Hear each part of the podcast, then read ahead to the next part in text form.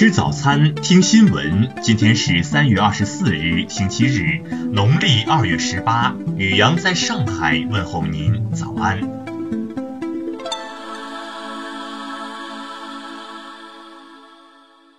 先来关注头条新闻。因聚众斗殴，上海市徐汇区人民检察院日前以寻衅滋事罪对黄忠、樊雄等四人提起公诉。据检察机关介绍，黄忠、樊雄两人去年五月在粉丝聊天群里争论谁打赏女主播的礼物更多，由怄气升级为言语挑衅。黄忠在聊天群里对樊雄说：“下次见你一次，打你一次。”樊雄也不甘示弱，将自己位于上海的具体地址发给了对方，向其约架。双方当日在约定地点见面后，一言不合就殴打起来。过程中，樊雄感觉不敌，便招呼两名朋友先后前来帮忙。期间，黄忠见樊雄腰间别了一把水果刀，便赶紧报警。随后，四人被带至派出所。徐汇区检察院表示，被告四人聚众斗殴，行为均触犯了刑法，犯罪事实清楚，证据确实充分，应当以寻衅滋事罪追究其刑事责任。再来关注国内新闻。据不完全统计，截至二十二日，全国至少已有十四地落实了独生子女护理假相关政策。另外，还有四省份也针对独生子女护理假提出了相关建议。工信部总经济师王新哲昨天表示，中国 5G 发展进入冲刺阶段，将尽快启动商用，大力推动 5G 与经济社会各领域深度融合。此前有声音说，中国百分之九十专利都是垃圾，是用来圈钱的。国家知识产权局副局长甘少宁昨天表示，没有垃圾专利这个词本身就是错误的，不准确。二十二日晚，湖南常德至长沙高速公路发生一起客车突然起火事故。据官方昨天通报，事故已造成二十六人死亡，二十八人受伤，两名司机已被控制。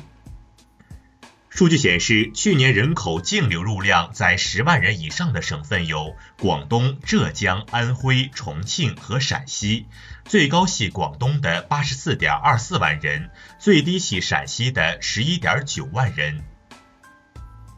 据侵华日军南京大屠杀遇难同胞纪念馆官方微博消息，南京大屠杀幸存者黄卓珍于昨天早晨去世，终年九十五岁。青海省果洛州玛多县委宣传部昨天披露，三江源国家公园黄河园区境内首次拍摄到雪豹活动影像。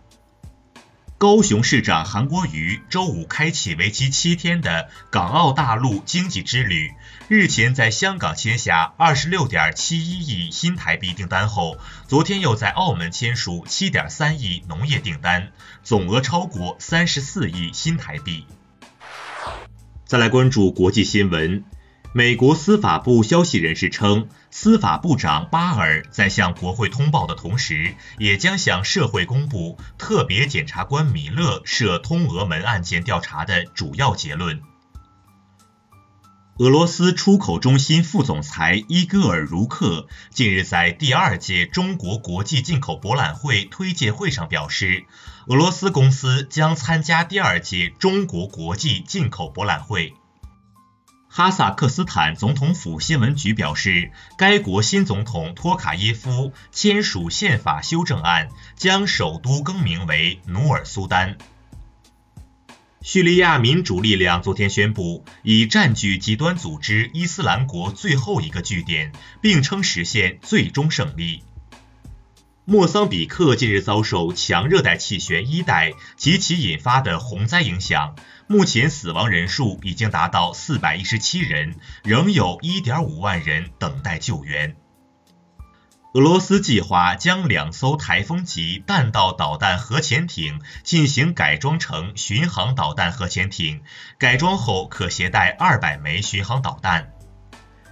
因个人和实体均与伊朗防御创新和研究组织有关联，美国财政部二十二日宣布制裁伊朗十四名个人和十七个实体，美方于二零一四年将该组织列入制裁名单。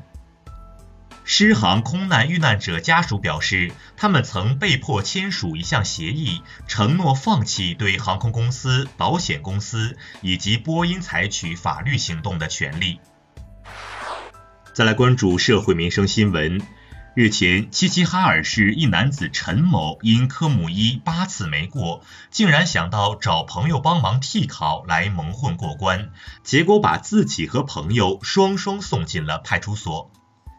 近日，延安一辆黑色轿车司机因拒绝配合交警调查被强制带走，网友认出该男子系甘泉县交警大队长，目前该男子已被免职。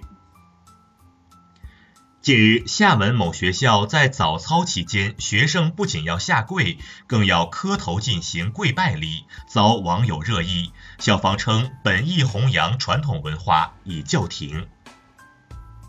近日，济宁一女子小玉在网上认识的警察男友孔某，称可帮她买福利房。孔某穿警服约小玉在公安局门口见面，待她存钱后，便偷偷转走卡中一万元。目前，孔某因涉嫌诈骗已被警方逮捕。近日。东莞谭某醉驾摩托车遇事故，自打耳光挑衅交警，说道：“打我呀！”随后在醒酒室又突然扯下纽扣吞进肚子，民警忙将其送医。事后谭某为其行为致歉，目前已被刑拘。再来关注文化体育新闻。WCBA 总决赛第五战昨晚落下帷幕，广东女篮主场九十七比八十一击败八一女篮，以三比二的总比分夺得球队史上第一个总冠军。昨天下午，二零一八到一九赛季 FE 电动方程式锦标赛在三亚落幕，威尔格尼最终第一个冲过终点，成为本赛季第六个冠军。自2015年7月封闭维修的河南博物馆主展馆，计划2020年6月对外开放，维修正在有序进行。台湾作家张大春大陆首次书法个展“见字如见故人来”将于4月19日在北京时间博物馆开幕。展览分为“上有古人”和“我有诗文”两部分。以上就是今天新闻早餐的全部内容，请微信搜索 xwzc 零二一，也就是新闻早餐拼音首字母再加数字零二一。如果您觉得节目不错，请在下方拇指处为我们点赞。一日之计在于晨，新闻早餐不能少，咱们明天不见不散。